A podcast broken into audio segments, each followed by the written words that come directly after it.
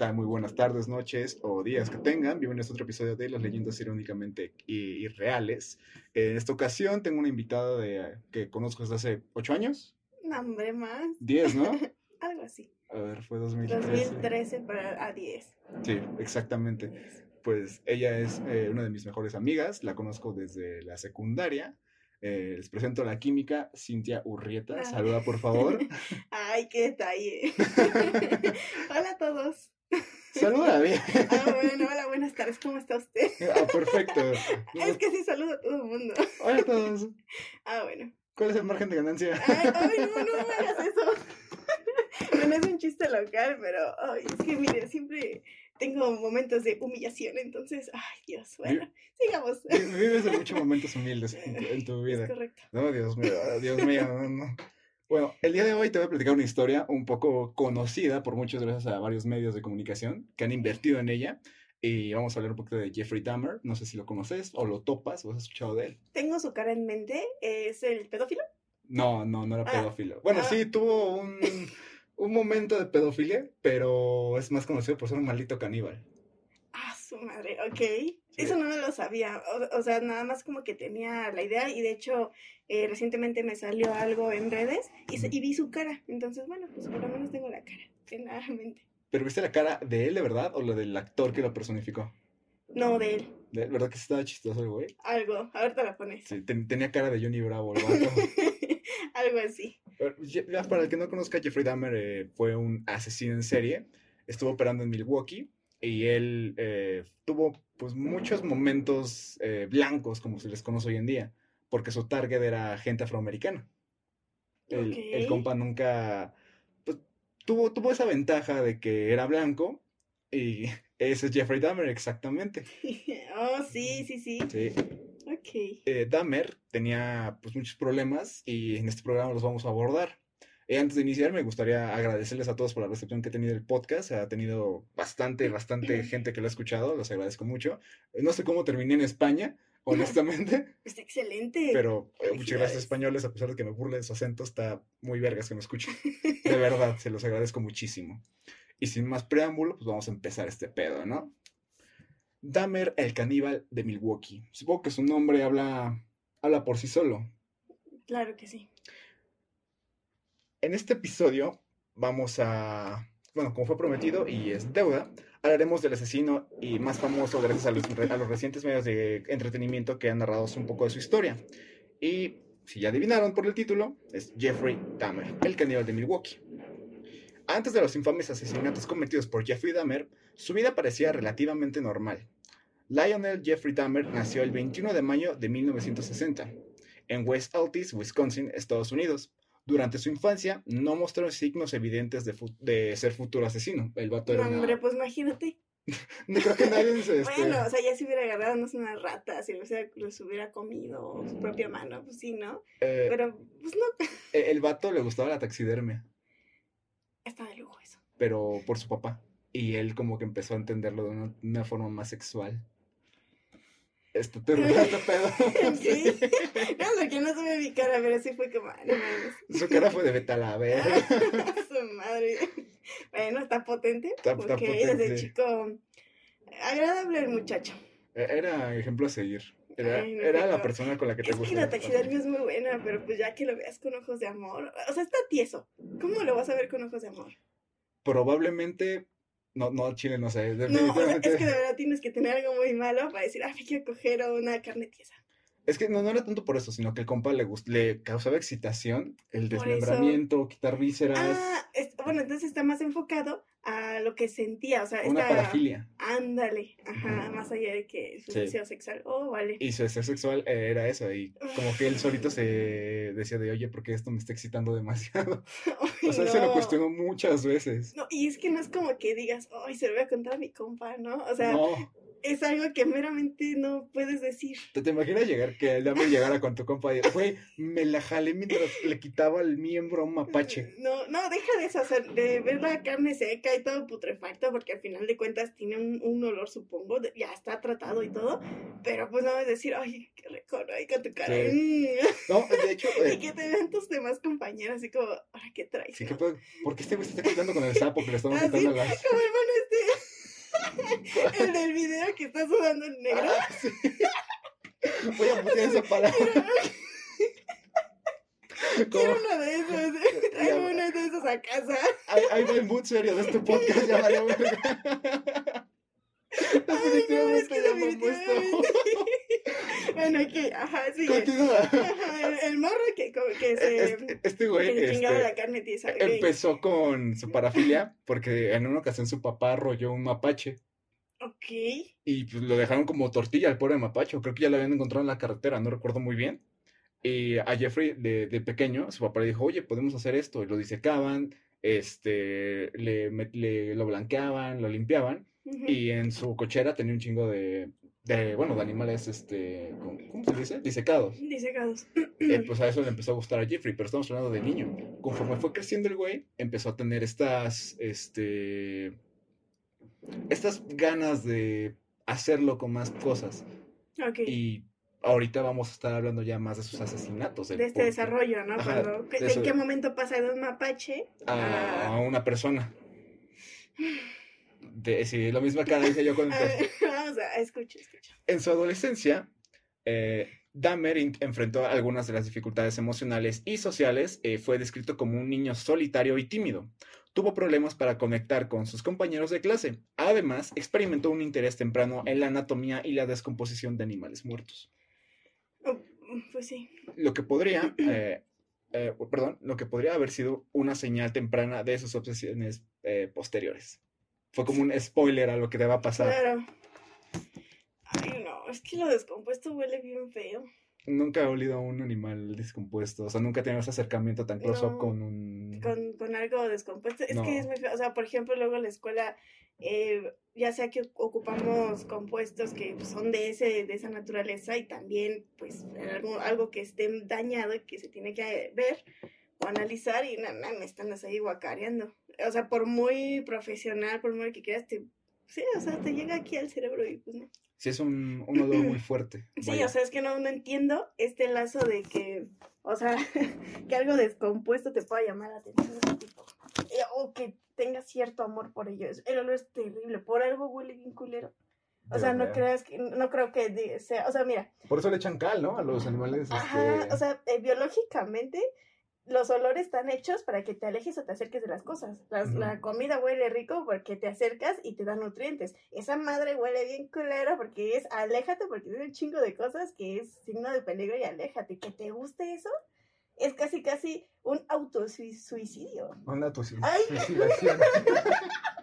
Se autosuicidó. Ese güey se autosuicidó. Vamos, banda, no ma- Y es química, ¿eh? Es química. Terminó la licenciatura, puta madre. Ay, no es pendejo. Bueno, Este podcast apendeja a la gente, te lo dije, te lo dije. pero este sí estaba natural.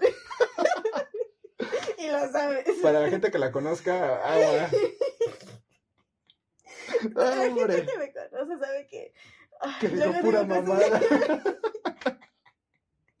No, No pudiste haber dicho mejor, bueno, sí, ya leí, No puedo creer cómo estamos riendo con asunto tan serio como este. Bueno, ya, modo serio. No, no te vas a poder.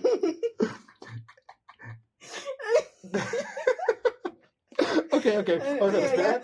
Modo serio. Ok. Después de graduarse de la prepa, en el 78, Dahmer asistió brevemente a la Universidad Estatal de Ohio, pero tuvo problemas académicos y fue expulsado. A lo largo de los años siguientes, Dahmer enfrentó a varios desafíos, incluidos como problemas de alcohol y, obviamente, la ley. Eh, a mediados y finales de su década de los 80, eh, Dahmer cometió varios delitos sexuales y fue arrestado en varias ocasiones. Sí, o sea, mientras él iba creciendo, el güey tuvo problemas de acoso, tuvo problemas, este, pues, de andar manoseando o viendo, y Sí. porque el compa era, era gay. Entonces, Ok. Eh, él era muy, mm, como tenía una sexualidad muy, este, reprimida, porque no tenía ni idea de cómo sacarla, eh, él, él como que veía mucho a la gente de forma morbosa.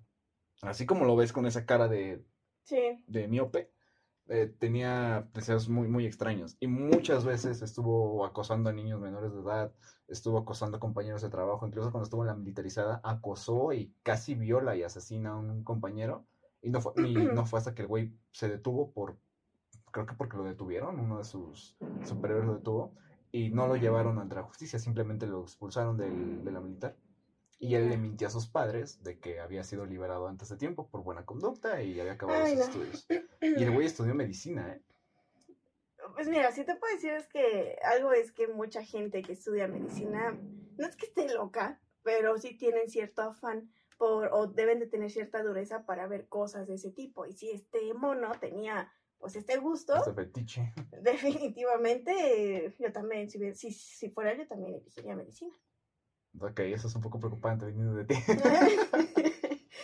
El periodo más oscuro de su vida fue entre el 87 y el 91, cuando Dahmer cometió una serie de asesinatos espantosos. Se cree que asesinó y desmembró al menos 17 hombres y jóvenes. Sus crímenes eran caracterizados por la violencia extrema, la necrofilia y el canibalismo. Dahmer confesó haber sentido impulso irresistible hacia la mutilación y el asesinato de sus víctimas. si te digo algo, A ver, dime. comprendo el canibalismo y el desmembramiento, ¿cómo decía? Eh, Ah, ni siquiera lo dijo. Bueno, no, no. bueno, la violencia extrema y eso de desmembramiento, Ajá. pero la necrofilia ese sí es lo que no entiendo. A ver, aguanta, se pasó, se pausó esto. Eh, perdón por esta interrupción, hubo detalles técnicos. Ay, no. Eh, comenta- comentabas. Sí, te decía que, o sea, todavía como que el canibalismo lo entiendo, quizás por esta curiosidad, porque yo también la he tenido, de decir, oye, o sea, ¿qué sabrá mi piel? Bueno, Aguas. no, es que nunca te has pensado, he puesto a pensar, así que dices, bueno, así sabe la res, así sabe el puerco, pero pues uno, una carne humana, yo sí tendría la curiosidad, ¿cómo, cómo de saber yo? Porque pues animales, animales, pues dices, sabe mejor y sabe bien, pues bien feo, ¿no? Ajá. Pero pues yo tendré eso, lo entiendo por ahí, pero la necrofilia no. Porque es como, no manches, está bien duro, bien, está bien frío. O sea, ¿cómo?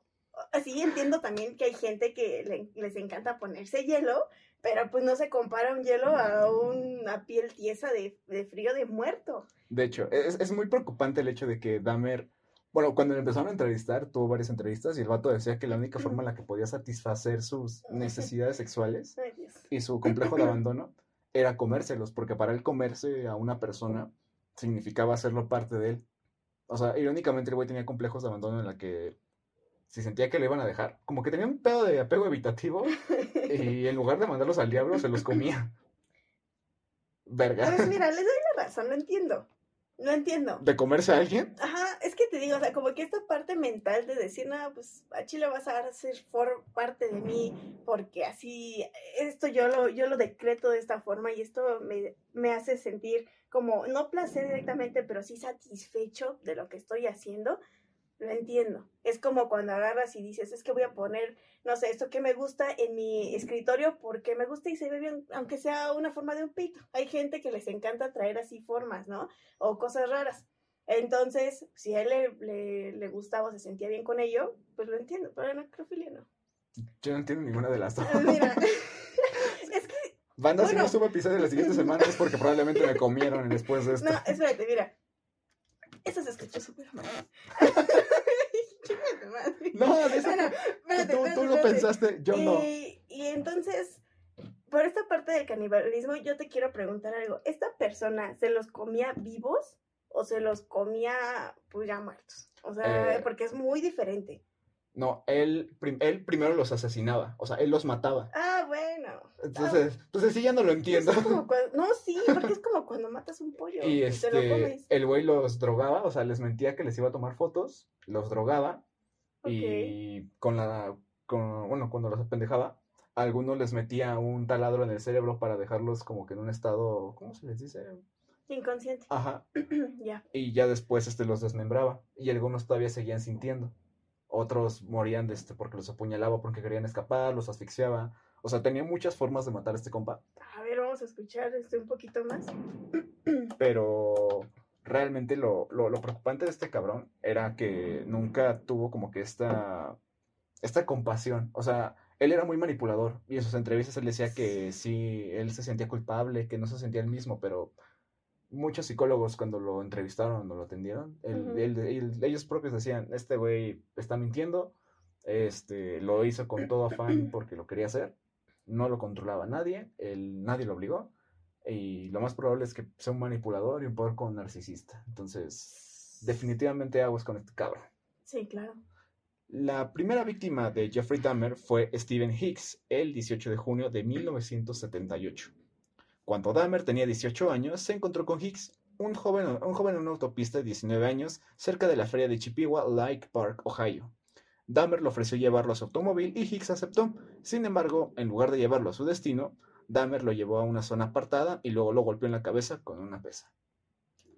Fue el primero. Ajá. Y aquí hay un poquito de, de- bueno, tuve que revolver y buscar la información. Más que nada para estar un poquito más con el contexto. Eh, una de las, aquí este compa, este, él quería ir a un concierto. Y Dahmer le dijo, no hay pedo, te llevo. Pero déjame pasar a mi casa antes para que yo también quiera quedarme en el concierto, ¿no? Porque a Dahmer se le hizo guapo este compa. O sea, realmente se le hizo guapo. Ah, Lo subió por... Ajá, lo subió porque estaba, estaba carita el güey. Sí. Cualquiera, ¿no? Eh, supongo que sí. Entonces, el punto de esto es que cuando lo llevó a su casa, este, Dahmer le dijo de que, oye, tú haces pesas, te ves acá chido. Y el güey le dijo, no, sí, yo también hago ejercicio, tengo un equipo de, pe- de pesas, este... Ok, ese tipo de. Ok, Ajá. ajá. Y Dahmer empezó a hacer pesas junto con él, y porque según todavía tenían tiempo para el concierto. Y ya cuando vieron la hora, bueno, Steven vio la hora, eh, le dijo, oye, güey, este, ya me tengo que ir, ya se me hace tarde.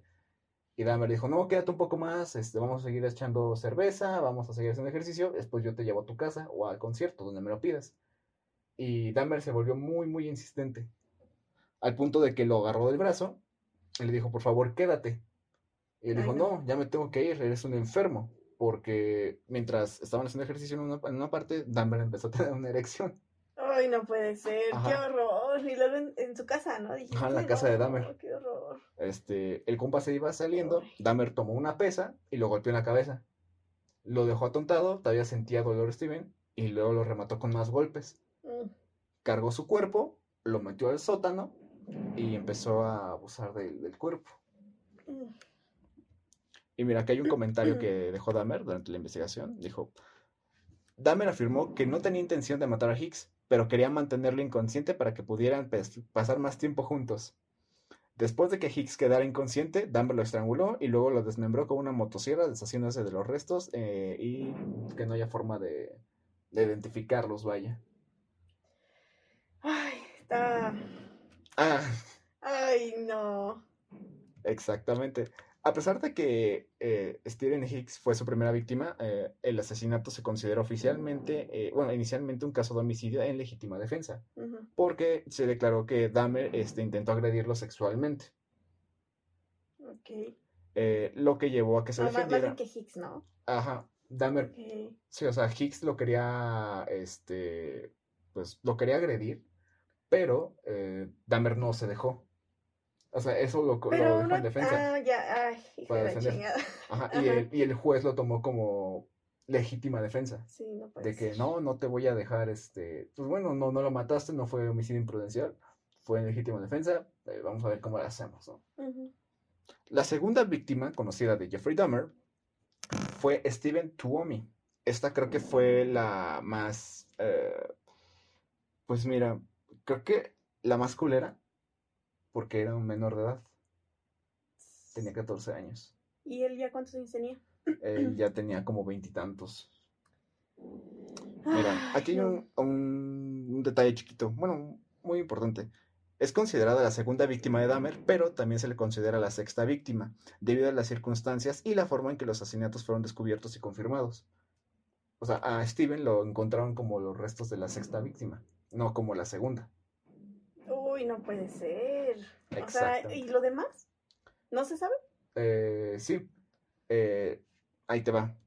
Steven, eh, perdón, aquí está. Pero espera, antes de que avancemos con nosotros, ¿qué le hizo a este niño? O, o niña, no sé qué haya sido. Este, este compa lo, lo encontró, él iba saliendo de una tienda de licores. Eh, cuando salió, lo, ¿cómo se llama? Le dijo de, oye, ayúdame, este, y el, compa- y el niño le dijo, no, pues queremos comprar alcohol, ¿no? Tirarnos paro. Y a Dahmer se le hizo súper fácil decir, pues sí, ¿por qué no? Y empezó a fantasear el cabrón. Su mente empezó a divagar de nuevo. Ay.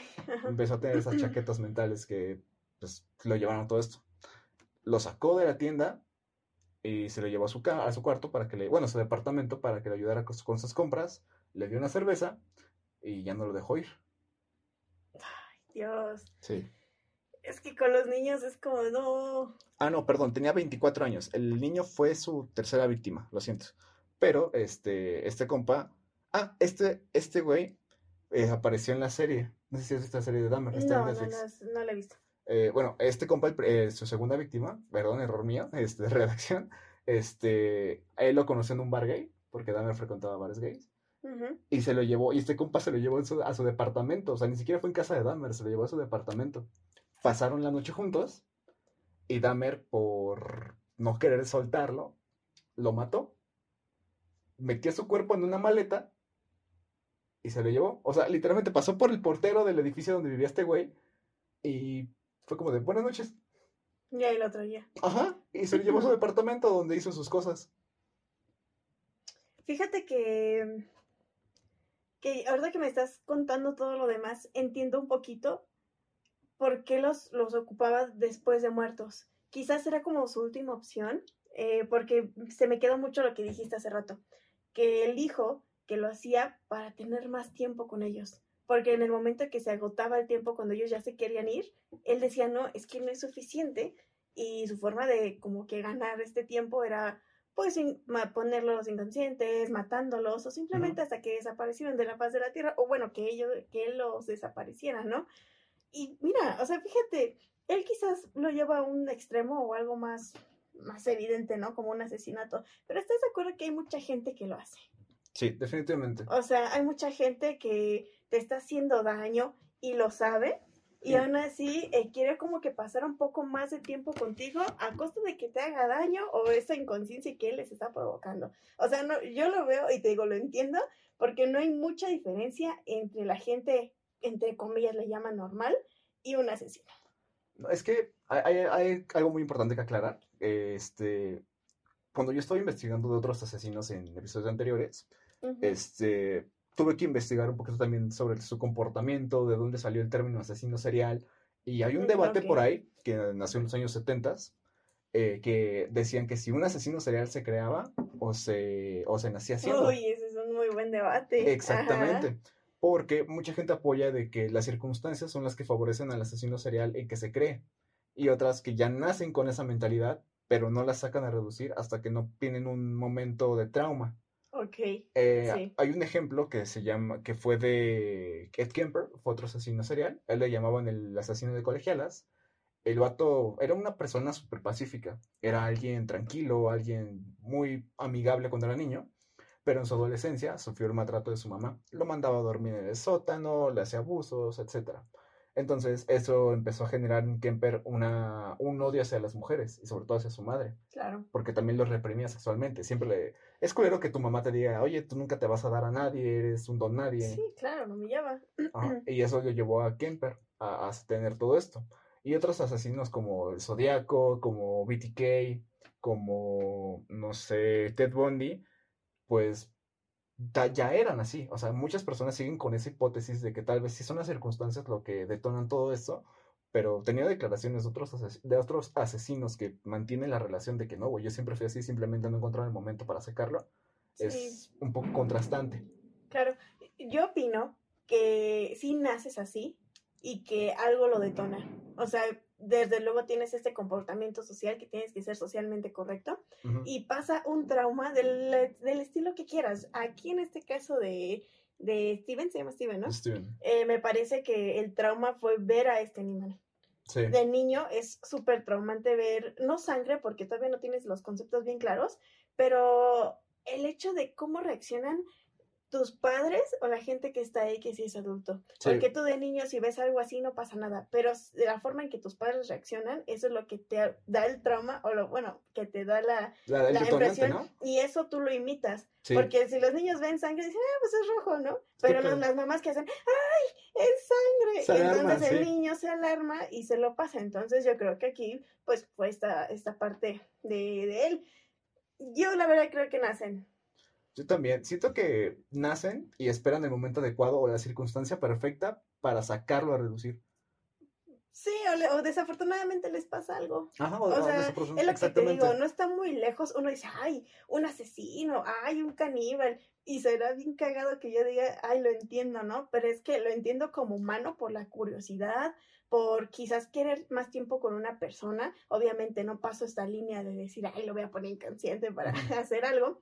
Pero pues al final de cuentas es humano.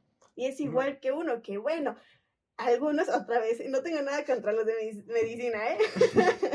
pero algunos quizás tienen esta parte, pero mejor lo sacaron o saciaron este placer o esta cuestión, eh, porque es, eh, en mi opinión, es neuronal, Ajá. Lo, lo sacan mediante cirugías o sus carreras profesionales. O incluso la, la mera educación que recibieron, este, sí fue como que muy contrastante. Ajá, y, y, lo- y, y encuentran algún modo de poderlo sacar. Ellos no lo encontraron o fue, pues bueno, mala suerte, Sí. ¿no? Un mapache muerto. No, no, y agrega que Dahmer eh, siempre tuvo conflicto porque sus papás eran muy distantes con él. Son, el único que se preocupaba más o menos por él era el papá. Pero su mamá sí era, era adicta, tenía depresión posparto Uy, y no, este pobre. varias veces intentó suicidarse. Incluso en una ocasión dejó a Es muy su pesado eso. sí, dejó a sus dos, cuando tuvo a su segundo hijo, a su hermano, este dejó, a Jeffrey y a su hijo solos en la cocina con varias este, cosas donde podían matarse y ella se, se empezó a intoxicar con muchas pastillas y su papá la encontró casi muerta. Tuvieron que llamar a una ambulancia para sacarlos. Y Jeffrey en declaraciones empezó a decir que esos comportamientos de su mamá fueron lo que la orillaron a saber el por qué la gente quería abandonarlo. O sea, lo que le empezó con ese conflicto de... Sí, todo su relajo emocional. Exactamente. Entonces, todo esto lo detonó. Eh, su la segunda víctima de Jeffrey, este... eh, a este igual las encontró, a todos los conoció en un bar gay, a todos. Bueno, a la mayoría. Este, como te lo comento, lo dejó varias veces en su, en su motel hasta que encontró una forma de qué hacer con él.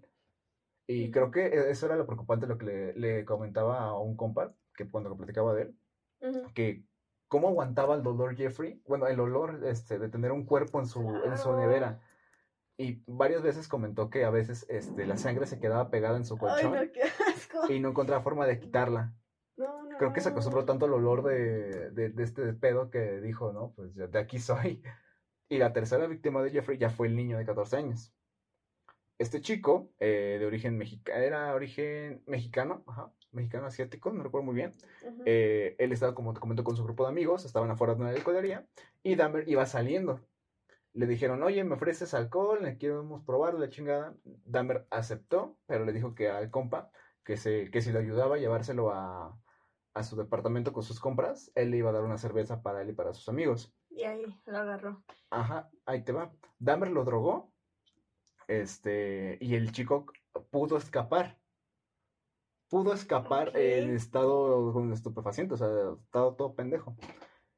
Unos vecinos de Dahmer alcanzaron a ver la, la persecución y llamaron, bueno, encontraron al chico drogado en el pasillo, una de sus vecinas, que es parte importante de esta historia.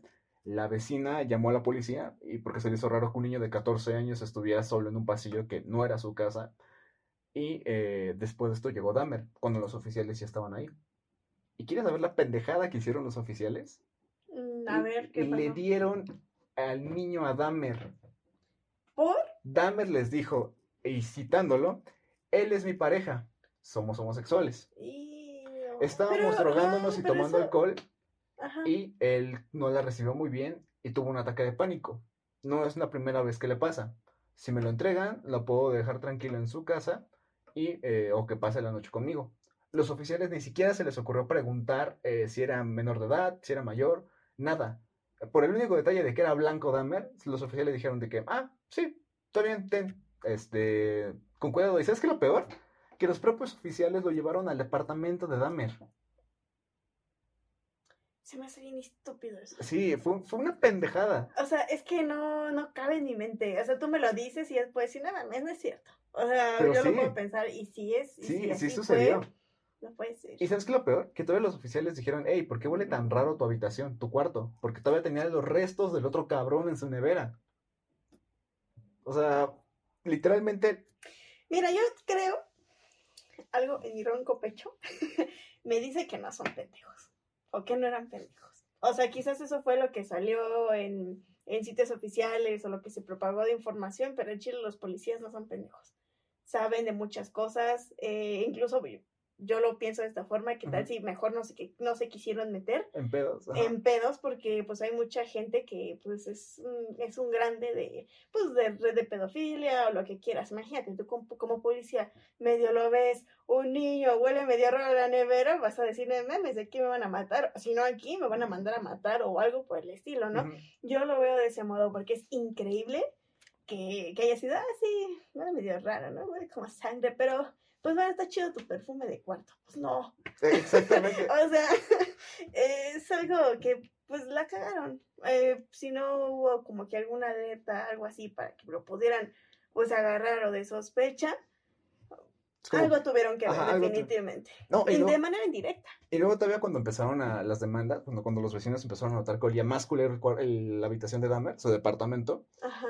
y ya cuando lo agarraron, este, la familia de Richard, que fue de que, del chico, este, lo dijeron de que él era menor de edad, de cómo era posible este desmadre, y identificaron a los dos oficiales que le entregaron el cuerpo a Dahmer, ¿y sabes qué fue lo que hicieron? Nada más lo suspendieron una semana de trabajo, con, con todo pagado. No, muy mal. Sí. Yo sigo creyendo eso. Es, es, es increíble. Sí, definitivamente. La es gente, increíble. gracias a eso hubo un chingo de marchas por la red de por pedofilia y otros movimientos, porque el caso de Dahmer sonó en todo Estados Unidos, incluso llegaron noticias aquí a México.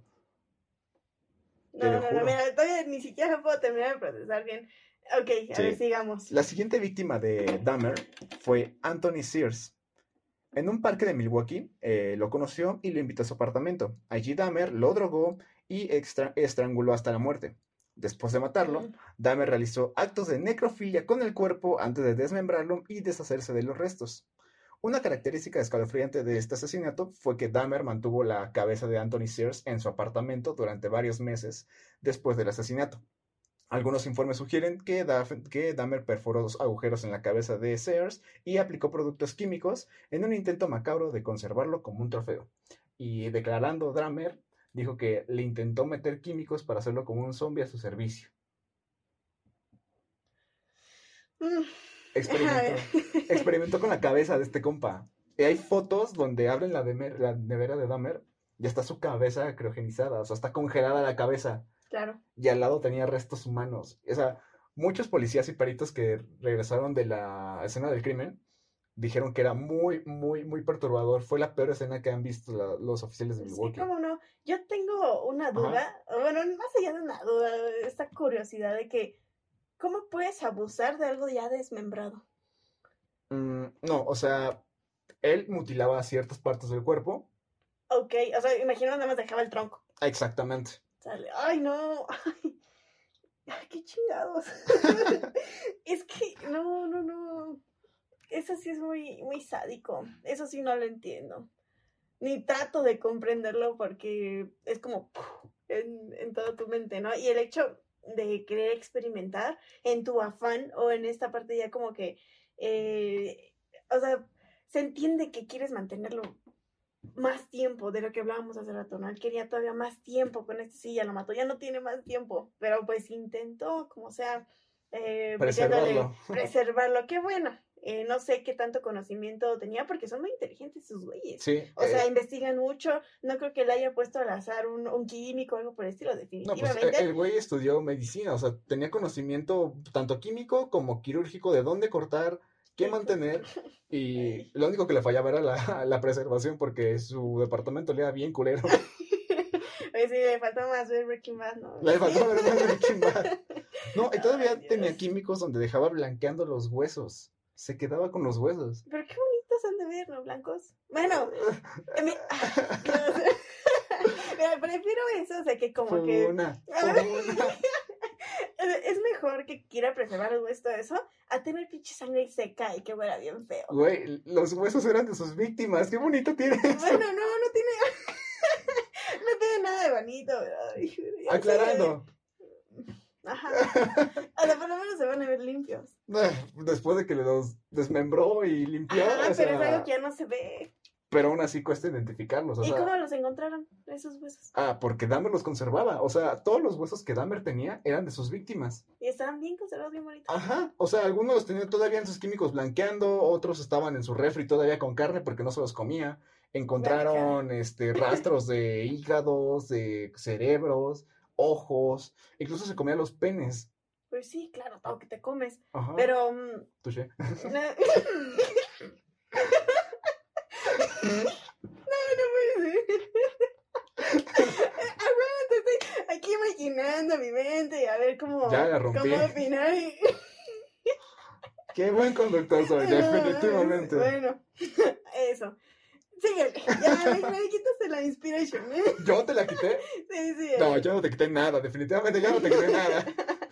La Ah, siguiente pues. víctima de Dahmer fue Edward W. Smith, conocido como el jeque y como el sueño de convertirse en modelo. Edward Eddie Smith fue visto en más de una ocasión con Jeffrey Dahmer hasta el 14 de junio de los 90, F. cuando desapareció sin dejar rastro. Dahmer era muy curioso porque tenía sus objetivos ahí ya marcados y algunas veces sí los abordaba, algunas veces no lo hacía, algunas otras veces simplemente le daba culo. O sea, era muy extraña su, su forma de ligar, pero funcionaba. Y el güey era carita. Mucha gente le decía que sí estaba guapo. Y cuando estaba Pues en es cárcel, estábamos viendo la foto, está guapo, o sea, y, y ve las fotos de, de él cuando ya estaba grande, cuando estaba preso. Mucha gente que estaba a favor de él le mandaba cartas. Ah, como un güey, ¿no? Que por guapo lo querían dejar libre, que quién sabe quién Ted había- No, Era Ted Bundy. no, no, no, ¿eh? ¿Y qué le pasó a este chavo modelo? a este modelo, este, Dahmer lo... se le ocurrió la brillante idea a Dahmer de matarlo, porque el compa le estaba modelando y mientras estaba viendo su película favorita, El Exorcista, y también le gustaba mucho Star Wars, de hecho su, pues, su personaje favorito era un villano, irónicamente, este, el compa se empezó a asustar porque para él era raro que estuvieran viendo una película de terror si lo habían citado para coger, ¿no? Para dárselo. Bueno, sí, o sea, si, te me, si a mí me dicen, ay, pues vamos a hacer cosas, y me ponen eso, o videos de desmembramiento, será como, no mames. No, y lo peor es que todas las víctimas de Dahmer eran afroamericanos, entre los 18, exceptando el chico de 14, a 30 años, todas. Y muchos catalogaron a Dahmer como racista. Y él decía, no, yo no era racista, pero el barrio en el que estaba Dahmer era afroamericano, era el de los pocos blancos que estaban en, esa, en ese barrio. Por eso Mm, a pues los No tenía nada de racista. por eso a la, a la gente, bueno, a los policías le decían de cuando encontraban los cadáveres o decían que se reportaba una persona afroamericana, tú sabes que en los 70 eran racistas como mierda, Sí. pues no le daban tanto seguimiento. No fue hasta que familias, este, los propios dueños del bar donde frecuentaba Dahmer Star declaraban que sí, que varios clientes desaparecían y llegaban y que era muy curioso el hecho de que siempre se rodeaban entre esta persona. Ya. O sea, nunca hubo como que una... bueno, tuvo, tuvo, tuvo un mundo superando muy, muy marcado, pero al mismo tiempo, este... Es que fue un contexto perfecto. Ajá. O sea, realmente fue un contexto perfecto en el que puedes decir, los va a matar, nadie los va a buscar, o si los encuentran, no les van a tomar importancia. Sí, por lo mismo de que eran racistas. Claro. O sea, nunca se les dio, nunca se les dio la oportunidad de... Y Bueno. los, sesen- bueno, no en los 60, eran en los 70s. 70, ¿no? De 70s a los 90s estuvo operando Dahmer. Finales de los 70s más o menos. Pero como que siempre tengo que el mundo operandi de Dahmer era ir, al, ir al, al bar, este, ligarse a alguien o a varios y llevárselos. O llevárselo. Ajá, incluso hay personas que, bueno, hay investigadores que dicen que tal vez tuvo más víctimas, pero no las encontraron. No, pues no, y luego tanto tiempo. Por lo mismo del blancamiento, de los químicos que tenían, se les hacía muy difícil en esos tiempos localizar la- a las víctimas. Sí, claro. La siguiente víctima de Dahmer fue este, Ernest Miller. Ernest Miller quería ser un bailarín profesional y estaba a punto de ingresar a una facultad de artes antes de su muerte. Aceptó acompañar a Dahmer eh, tras conocerlo, obviamente su departamento como siempre. Fueron a una librería y este, después de eso lo llevó al departamento y le cortó la garganta. Bueno, estuvo relax. Después abusó de su cuerpo. Bueno, Y en No este, tanto. en este Dahmer este, sí dijo que estaba guapo. De hecho, según las investigaciones, Dahmer conservó los bíceps de Miller en el congelador. Ay, Dios, ¿qué y es aceptó, eso? pintó su cuerpo y cráneo y blanqueó sus huesos. De- después está bonito, pero no manches, en los... ¿Dijiste que bíceps? los bíceps, se quedó con los bíceps de- del compa porque estaban bonitos para él, se le hacía atractivo. O sea, creo que Dahmer, dependiendo de qué tan guapo estaba la persona, se conservaba una parte de él. Pues mira, no se puede guardar como que mucho tiempo la carne, pero sí pudo haber puesto de estas cosas eh, que son como de yeso Ajá. eh, en, en el cuerpo y haberlo llenado y que se hiciera como... No sé si me entiendes. Sí. Esas. De hecho, estado mejor. O sea, a tratar de guardar esas madres. Obviamente no las vas a poder guardar porque van a perder, pues, esta turgencia, si quieres verlo así. O sea, este que esté. Suavecito. No, sí, suavecito, bueno, terso. Ajá. Pero pues así lo puedes hacer un monumento. Sí, ¿Quieres saber- bonito y al lado sus huesos. ¿Quieres saber algo más turbio de Dahmer? A ver. Estuvo viviendo un tiempo con su abuelita. Ah. En la casa de su abuelita mató a una persona. Se llevó el cuerpo ahí, abusó y se lo llevó. Pero ¿sabes también qué tenía? ¿Qué? Había robado un maniquí que le había gustado y con él tenía, se masturbaba con el maniquí. Ese, mira, hay mucha gente que lo hace. Y su abuelita lo encontró, lo tiró y Dahmer casi asesina a su abuelita del coraje. Ay, Dios, es que. Es que también la abuelita. ¿Por qué chingados lo tiró si no era de ella? Porque se le hizo raro tener que tuviera, o sea, la abuelita en su mente de, de señora, ¿por qué chingados tiene mi Ya nieto? saben, un-?" abuelita, si hay una abuelita que está escuchando esto, no tiren el maniquí o el juguete de alguien. Por favor. Sí, el maniquí todavía te, te lo paso, pero el juguete... Ah, hay gente, bueno, yo tengo una conocida eh, que tiene un maniquí en su cuarto. ¿Para eso? No, Ah, no, no, no, creo- no sé. ah, exacto, Mira, eso yo no lo sé. No creo. pero No, no, no, no. Te deja pensando, ¿verdad? Te deja Pero pues bueno, por favor, gente en casa, no tiren los juguetes de sus niños. Bueno, no de sus niños, de su gente. Porque qué tal si es algo... Es que a mí, mira, a mí me molesta que me tiren cosas mías. Ah, o sea, a mí también me A mí me molesta. molestó y pues obviamente, bueno, yo no lo mataría, pero pues sí. Ah, no. Ah, Ah, bueno, o sea, hablando, hablando más por encimita. O sea, te dan ganas, no, no como tal de que la quieras apuñalar y dices, ah, te voy a matar.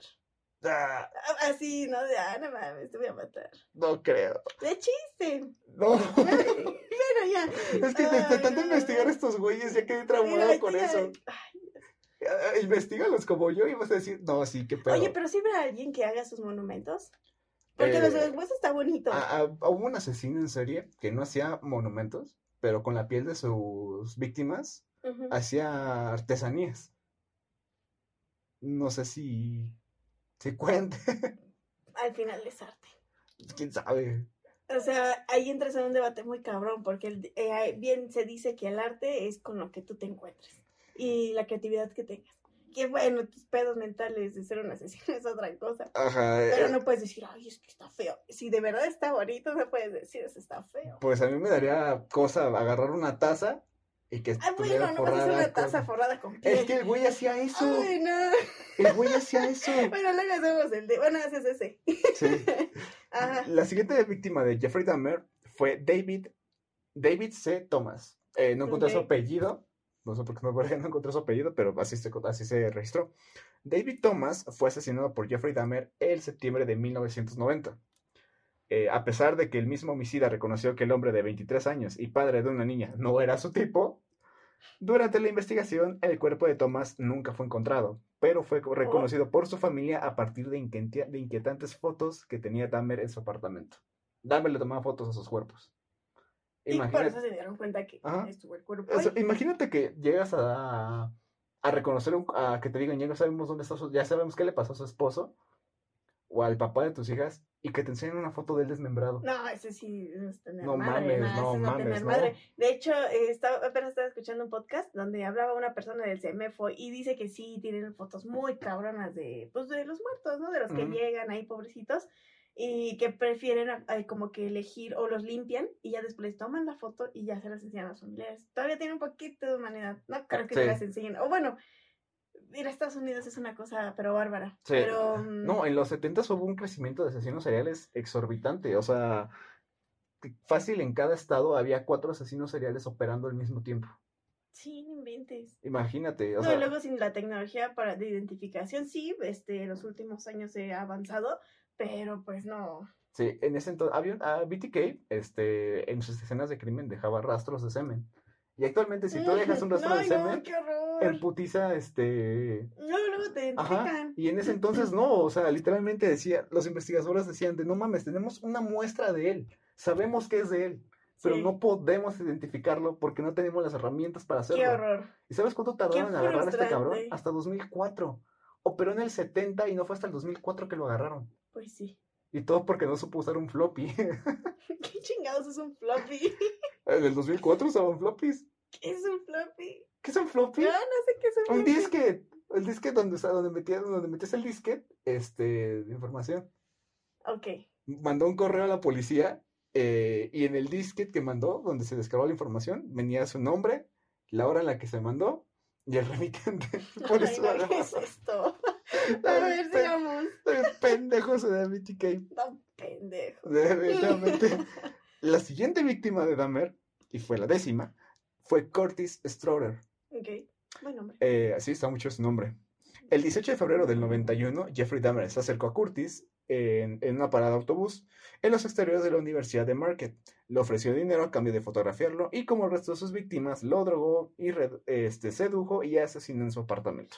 Stroller acaba de perder un trabajo por a- acaba sí de perder una un trabajo como auxiliar de enfermería, pero soñaba con terminar la universidad y convertirse en modelo.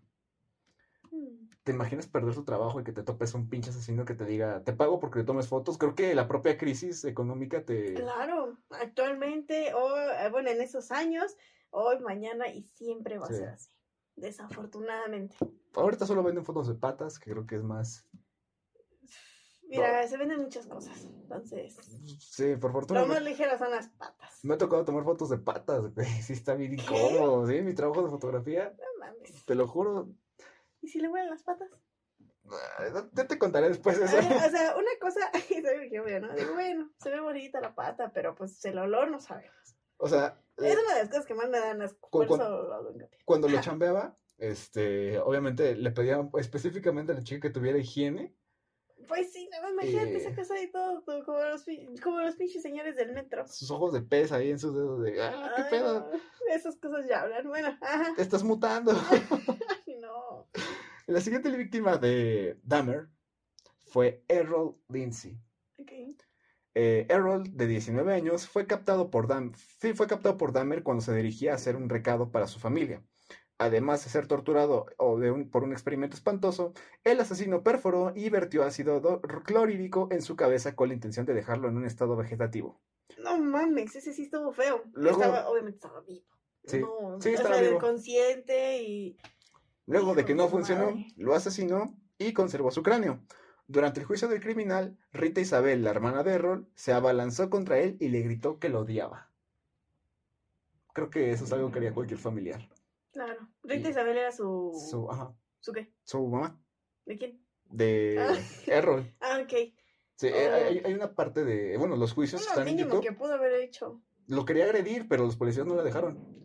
De hecho, e- esta parte Es algo que me caga. de la O justicia, sea, como, como sea acá, ajá, ves y luego los policías o ves que se están chingando una rata, pues ya dicen, ah, pues no vemos nada y se van, ¿no? Porque dicen a huevo. Pero, pues que aún así te pongas de este lado y, ay, no, ya ni por viendo, mínimo un pinche cachetadón le dejas dar. Y después dices, ay, no lo había visto, ¿no? Y lo quitas, porque tú no puedes hacer nada como oficial aún. definitivamente. Pero pues si está la oportunidad de que le den su madre en ese momento, yo como policía sí diría, ay, es que no me había dado cuenta, déjalo agarro. No, es que Pero pues bueno, estaban... ahí está muy cabrón la, la Es que allá, este, dejan que las, bueno, en este caso que los demandantes, los que llevaron, los que son testigos o que son padres de las víctimas, tenían permiso de hablar con Jeffrey o decirle unas palabras antes de que lo sentenciaran. En este caso, eh, la señorita, este, le empezó a recriminar que, que no, no le deseaba, nunca deseó mal a nadie, que ella es una persona cristiana y que a final de cuentas entiende a veces el proceso de la vida, pero que no es justo que para un niño de 19 años que estaba buscando ganarse la vida, un enfermo se la quitara. Lo empezó a insultar, a llamar pendejo, insultó a su familia El juicio lo puedes encontrar en YouTube, está completo. Y a pesar de que yo no soy fan de ver esas cosas, está súper entretenido porque en cuanto ves que van llegando las padres de las víctimas, ven llegando los testigos, y cuando llega Dahmer, se presenta y hacen el careo con las demás personas. Sí es como un momento de no mames. Se siente esa tensión de decir, tienes Claro, que- y no puedes hacer nada, ¿no? Y sí tienes que eh, estar como bien controlado mentalmente. Yo Sí. admiro mucho a las personas que se pueden controlar mucho de pues de- lo que están sintiendo. Ay, no, poca gente, o sea, debes de tener un pinche nivel de... de, sal- de ejercicio mentales, se hagan muy cabrones para que no. no para que mínimo no grites, o sea, si, si sabes, como sea, pues si matan a alguien, pues dices, bueno, fue un accidente o algo por el estilo. Pero si sabes que lo hizo intencional y que le gustó y todo eso, no mames, yo, ay, que me metan a la chingar a cárcel, tu madre. sí, ¿cómo no? Sí, O no, sea, y, y qué feo, hasta cierto punto, que por ser cristiano o, o religioso, eh, suprimas esto, ¿no? Porque si no, yo no le deseo mal a nadie. Es también sano. sí, y la sacaron de la corte. eso. La sacaron de la corte y cuando pues, se enteraron que Jeffrey Dahmer fue asesinado en la cárcel, esta señora dio el grito en el cielo y le agradeció al güey que lo mató. Pues claro, Después de esto, esto fue lo merecía más. Ajá, eh, sí, Chile merecía unos 30 años de violencia. de hecho. Bueno, mira, yo no estoy. Yo no, no me gusta la palabra merecer, porque pues tampoco. Pero. mm, Se pero mamó. pues mínimo, sí, se mamó. Sí. Jeffrey Dahmer fue finalmente atrapado gracias a un golpe de suerte y a la valentía de una de sus posibles víctimas que logró escapar de su control y alertar a la policía. El 22 de julio de 1991, Dahmer se encontró a Tracy Edwards, un joven de 19 años, aquí pues mal, es 19 años, en, en la calle de Milwaukee y lo convenció para que fuera a su apartamento con él. Otra vez. Ajá. Una vez en el apartamento, Dahmer y Edwards notó el comportamiento extraño y perturbador, incluidas imágenes gráficas y olores extraños que Dahmer pues, trató de esconder. Dahmer esposó a Edwards, pero este logró escapa- escapar y corrió hacia la calle, donde se encontró con dos policías en su patrulla. Tracy Edwards. Ajá. este, que hicieron algo. Al fin hicieron algo esos pendejos. Tracy. Edwards le contó a los oficiales sobre las atrocidades que había visto en el departamento de Dahmer y le reveló que Dahmer había intentado agredirlo sexualmente y matarlo. Los policías, sin dudarlo, acudieron al apartamento de Dahmer y lo detuvieron. Una vez dentro del apartamento, los oficiales descubrieron evidencia gráfica y perturbadora de los crímenes de Dahmer, restos humanos, fotografías y otros ob- objetos incriminatorios que fueron encontrados en la escena.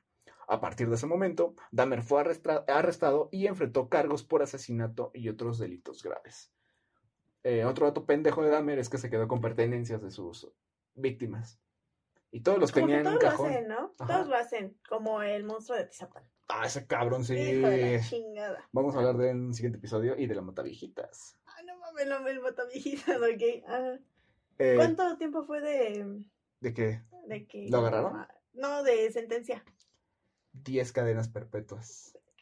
Qué bueno. Y no le podían dar pena O de sea, muerte porque no estaba... Eso me hace cagado eso, 10 cadenas perpetuas. Ah, es que cuando dicen de que son 10 cadenas perpetuas, Ajá. son 10, son una cadena perpetua por cada este, víctima que tuvo. Oh, vale, es más como conceptual. Bueno, Ajá, de- de- exactamente. ok. Sí, porque te es, es como una forma de contabilizar este, los daños que hizo a la sociedad y a... y Sí, no es suficiente todo el daño con nada más decir cadena perpetua. Ajá, ¿no? exactamente. Es para que lo recalquen, para que lo tachen, o sea, y porque sabes que no va a salir hasta que se muera. Y el güey era un prisionero modelo, a tal punto de que en la cárcel decidió evangelizarse. Se volvió católico. Sí, puta madre. Porque no sé, o sea, empezó a tener entrevistas después de que lo agarraron junto con su padre. Este, empezó a hablar de los crímenes que cometió. Y me aventé una entrevista de él que tuvo para el canal Inside, que Inside de, de, de Nightmare, Inside the Monster, no recuerdo, es un programa que surgió a partir de que había un chico de asesinos seriales y a muchos se dejaban entrevistar. Entonces, este, esta persona fue a entrevistarlo a él y a su papá, porque su papá fue, el- Ah, bueno, pues sí, Sí. no fue mucho tiempo. su papá todavía, este, se aventó, pues, el afán de buscar un abogado para él. Y el propio abogado le dijo de que, güey, definitivamente no te vamos a dejar libre, hiciste muchas pendejadas, lo máximo que puedo hacer es tratar de reducir tu condena o por lo menos que te ubiquen en una cárcel donde no te quieran matar. Irónicamente lo asesinaron en la cárcel. Este, en una de las entrevistas que este güey dio, le él comentó varias veces que a veces padecía de doble personalidad, que estaba el Dahmer que todo el mundo conoce, que conocían en la prepa, y el Dahmer que asesinaba a la gente. Entonces, a partir de ahí, muchos psicólogos empezaron a perfilarlo como un asesino de doble personalidad. Es que cuando ya tienen un pedo mental, cambia totalmente, pues... Todo el eh, contexto de... Sí, todo el contexto, incluso la sentencia. O sea, puede cambiar muy cabrón todo si estás mal mentalmente. Y de hecho, precisamente gracias a eso, el abogado esperaba que le redujeran la, la condena, pero, oh sorpresa, no lo hicieron. Eso es como los que luego tienen un alter ego, ¿no? sí. O sea, porque hay mucha gente que tiene doble personalidad o esta múltiple que, que, que luego de personalidad múltiple. Ándale, a eso. Pero, pues puede ser, o sea, ahorita que mencionas esta parte, pues tiene sentido en caso de que sí era católico. Ajá. O sea, quizás esta parte sí de verdad tenía este trastorno y era pues otra personalidad. Esa personalidad estaba pues acudiéndose a Dios, ¿no? Porque a veces mucha gente no acude a Dios porque pues haya hecho, haya hecho pecados o cosas eh, así parecidas, sino que simplemente por el hecho de tener fe en algo. O porque quieren escaparse. En este caso... un escape mental. En este caso, Dahmer este, nunca confesó si realmente tenía doble personalidad o no. Y otros psicólogos ya lo perfilaron como un güey manipulador y con tendencias mitómanas, o sea que mentía demasiado. Pues y empezaron a llegar a la conclusión de que tal vez ni siquiera realmente declaró cosas que pasaron durante sus interrogatorios y las entrevistas. Eh, el fin de Dahmer eh, llegó en el 2000, en el 91. Eh, no recuerdo el nombre del preso, pero este preso era de ascendencia afroamericana. Ah. él, por estar escuchando toda la tontería y que los reflectores siguieran sobre Dahmer porque el güey se volvió católico, la prensa lo empezó a bombardear de que eh, de Milwaukee Watcher eh, se vuelve católico. Eh, Jeffrey Dahmer regresa a la luz, o mamás así, o sea, un chingo de títulos pendejos de, del periodismo. Y este compás entero, y él que sí era católico de verdad, él sentía que tenía la responsabilidad de vengar a sus hermanos negros y de realmente hacer respetar a su religión. Y como todo un ángel de la muerte, acorraló a Dahmer en el pasillo de, ejercicio, en el pequeño gimnasio, mató a su acompañante con el que estaba haciendo limpieza Dahmer, tomó una barra de pesa de creo que de 5 kilos 10, lo golpeó hasta dejarlo en estado vegetativo y lo remató en el suelo volándole gran parte de la cabeza. Dahmer fue declarado muerto en el 91 y eh, a los pocos días de esto la prensa ya empezó a transmitir su funeral y eh, se hubo un detalle ahí la ciencia quería quedarse con el cerebro de Dahmer para saber qué estaba pasando por ahí, por su mente. Eh, los neurocirujanos y neuroanalistas querían ver si podían encontrar alguna respuesta de esto por el fenómeno de los asesinos seriales. Pero los papás de Dahmer dijeron, Nelly, madres, este, esto se va a cremar. Yo no quiero nada que mi hijo tenga que ver, seguir viendo con este tema. Y ahí quedó. Ese es un debate muy cabrón. Yo lo podría abrir como debate. ¿Por qué? ¿Cuál? Como uno este, al momento de escuchar esto dice, ay no, Victoria, ¿no? O sea, hasta se ve esta lucecita amarilla de, ay, em, ya lo mataron. Pero es igual una muerte. Es un asesinato. Fue un asesinato. ¿Cómo puede ser que el contexto, digamos, ay, eh, sí, Damner, ese. Hijo de la chingada. Y el este, ay, ¿cómo se llamaba? Bueno, El Salvador, el último, el que le dio su muerte. Ponerlo como un héroe. Realmente ese es el meollo del asunto, porque digo, a ver, ¿cómo... ¿Realmente hay moralidad en ello? Ajá, no, no puedes, no puedes quizás juzgar a Damer si te pone feliz su final. Exactamente. O sea, definitivamente, si dices, no, qué bien, no, no, no. Solo, fue otra víctima de otra, de este sistema. Sí, o sea, y al final de cuentas, si te das eh, como que la idea, todo lo ocupan para periodismo, publicidad, reflectores.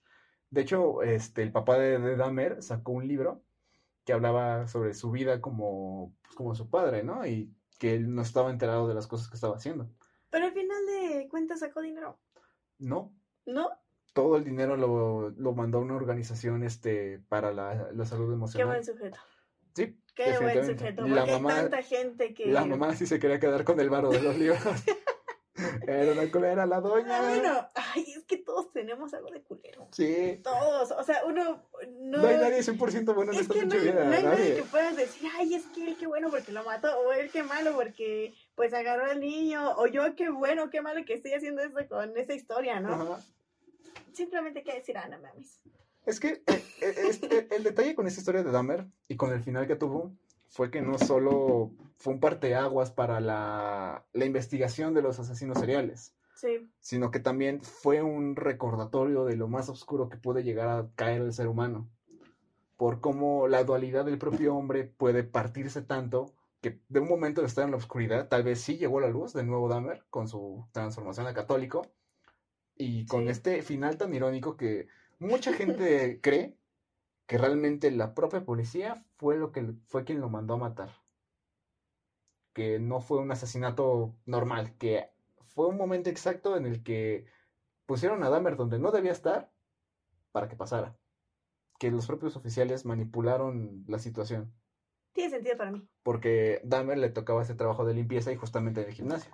Justamente cerca de la, de la celda de este güey. Qué irónico que lo mataron igual como, creo que fue su primer... Su primera víctima. su sí. primera víctima. Es muy No, irónico, no, ¿no? me había dado cuenta, Sí. que dije, ay, me suena eso de la presa.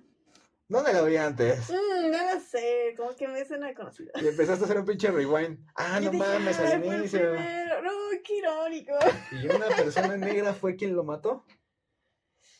Ni modo, Le tocaba Dahmer. te tocaba, carnal. Sí, Para- te tocaba, carnal. Sí. Y no las miras. Por favor. No, y lo peor de todo es que Dahmer tuvo como que esa esa o sea, creo que él siempre pensó que podría seguir saliéndose con la suya sin que lo agarraran. Y cuando lo agarraron, el güey o realmente tocó fondo o simplemente dijo, pues voy a decir lo que quiero que ellos escuchen y me voy a evitar más pedos. Es que fíjate que esas personas, de lo que he poco sabido de asesinos, realmente no les interesa la muerte. ¿No? Ni les preocupa. ¿Son o sea, sociópatas o psicópatas? saben que los van a agarrar, saben que todo el mundo los va a ver, por eso se ríen cuando no sé cómo haya sido su comportamiento ante cámaras de este señor. Muy Pero tranquilo. te digo, o sea, no le tienen miedo a eso. Él sabía y pasa así. Y es, es un tema, pues, difícil de, de digerir porque sabes que es algo que, por el simple hecho de que puedes nacer con ello, o que hay una probabilidad de que tú naces con ello, va a existir siempre que existe un humano. Sí. Y no puedes hacer nada, o sea, nada más puedes besarle a Diosito porque no te encuentres con un pinche asesino. Es lo único que puedes hacer y, y ya, o sea, porque eh, independientemente de lo competentes o no lo que sea la justicia, va a seguir sucediendo. No sé qué tanto impacto tengan eh, televisión y demás, pero es algo que independientemente de la época ha pasado. Sí. No importa. Entonces, tan solo el este güey de monstruo de Tizapán, que no lo agarraron hasta el 2020 y él estaba matando gente desde los 70s. Ajá, o sea, ah, 31 Ay. víctimas tuvo este cabrón y vamos a hablar a detalle de este viejito sarnoso. Es que pinche cara De hecho, de demonio. si te tiene. pones a pensar, este viejito, sí, este viejito era un Jeffrey Dahmer de los tiempos de los mexicanos, porque Pues igual se comía a la gente, solo que este su target era solo señoritas. Pero lo vamos a dejar para otro episodio porque si no les voy a hacer spoiler y de nada va a quedar que yo esté hablando de esto. En efecto, lo que si me permites decirlo, Dale. eh, más eh, emocionante, bueno, no emocionante, Interesante. interesante o, o deja de solo que me impactó más fue el agujero que eh, hizo en la cabeza de esta persona y le hayan puesto ácido clorhídrico. Sí. Eso es lo único, no, definitivamente quería ver algo. ¿Qué quería ver? ¿Quién sabe? Pero lo hizo. ¿Te quedas con eso de la Es historia que de mira, de Dahmer? la, de la, sí, es que de la parte científica, si Ajá, quieres verlo así, Sí, a ver, adel- no, adelante, adelante, eso está muy Es interesante, que no tiene sentido. Porque no puedes hacer un estudio de algo que, por ejemplo, si ya desmembraste, no, estas, estas conexiones ne- neuronales están muy debilitadas y así, y ponerles ácido clorhídrico no, no, no conlleva nada. O sea, eh, definitivamente él quería ver, es muy satisfactorio ver cómo el ácido clorhídrico quema. O sea, que él, quería ver cómo le causaba dolor Yo al chico. opino, yo opino que él quería ver eso. Quería, Ah. porque el ácido clorhídrico es muy fuerte y esta, es- este estímulo neuronal cuando te está quemando, no me ha pasado, bueno, sí, un poquito en el guante, pero eh, yo sé que es muy fuerte este estímulo. No, él no quería quizás conservarlo o así porque no se maneja esa Simplemente quería ver cuánto sufría con esa madre. Sí, es como echarle alcohol a una herida. No tuvo suficiente con el maldito taladro que le metió, puto güey no, loco. o sea, yo lo podría ver del modo que, ah, pues si esto activa eh, neuronas de forma dolorosa, pues es como tenerlo vivo. Y extender un poquito más que esté aquí. A la mala. Pero la que mala. esté un poquito. Yo lo veo de esa forma. A mí me sigue perturbando un poco el hecho de que tenga tanto conocimiento científico, sepa exactamente cómo funcionan algunas cosas y lo, lo hace para esto. ¿Te, te imaginas a alguien que tenga mejor conocimiento de esto? Todo lo que pueda hacer, todo lo que podría No, hacer el pues, cabrón. todos los... Es que es lo que te digo, a veces uno, porque fueron encontrados, ¿no? Y los tachan y así los demás. Ujú. Pero definitivamente personas que no son asesinos son científicos, son médicos, son cirujanos, lo que sea, han experimentado igual. De hecho, La esa- única diferencia es que o uno no hay evidencia por haber sido una guerra mundial, otros que nunca se va a saber, u otros que ha sido en, en, ¿cómo se llama esto? En animales que obviamente no pueden ser respaldados por alguien. Exactamente. Pobres todos. Ahora Pues, sí que nada más, en respeto a todos, si algún comentario, ninguno es con, con algún motivo de Dios, simplemente... Es curioso, es curiosidad. Es curioso, es morboso, todo Ajá. esto es morbo Todo- al sí, final del día. Por eso me gusta el programa. Porque a la gente le interesa mucho saber de esto. Y quieras o no, hablar de asesinos seriales, por muy culera que fue su historia, genera morbo de saber el por qué lo hicieron, cuánta gente dañaron, cómo los dañaron. Y creo que al final de cuentas es un poco informativo para prevenir.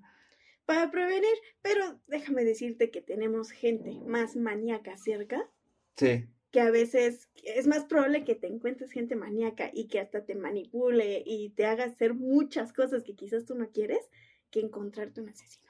Y creo que eso es peor. Ahora porque imagínate te la combinación de ambas. quiebra. Ajá, eso es bueno. esto ya ¿cómo sería sea? una suma ¿Cómo- de cómo- cosas que no quisieras tener. Como sea, si te matan, pues obviamente Ya te libraste, ya, ¿no? ya te libraste, pero aquí te matan en vida.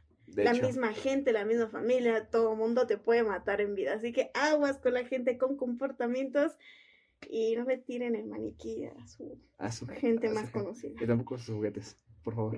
Sí. Se ocupan.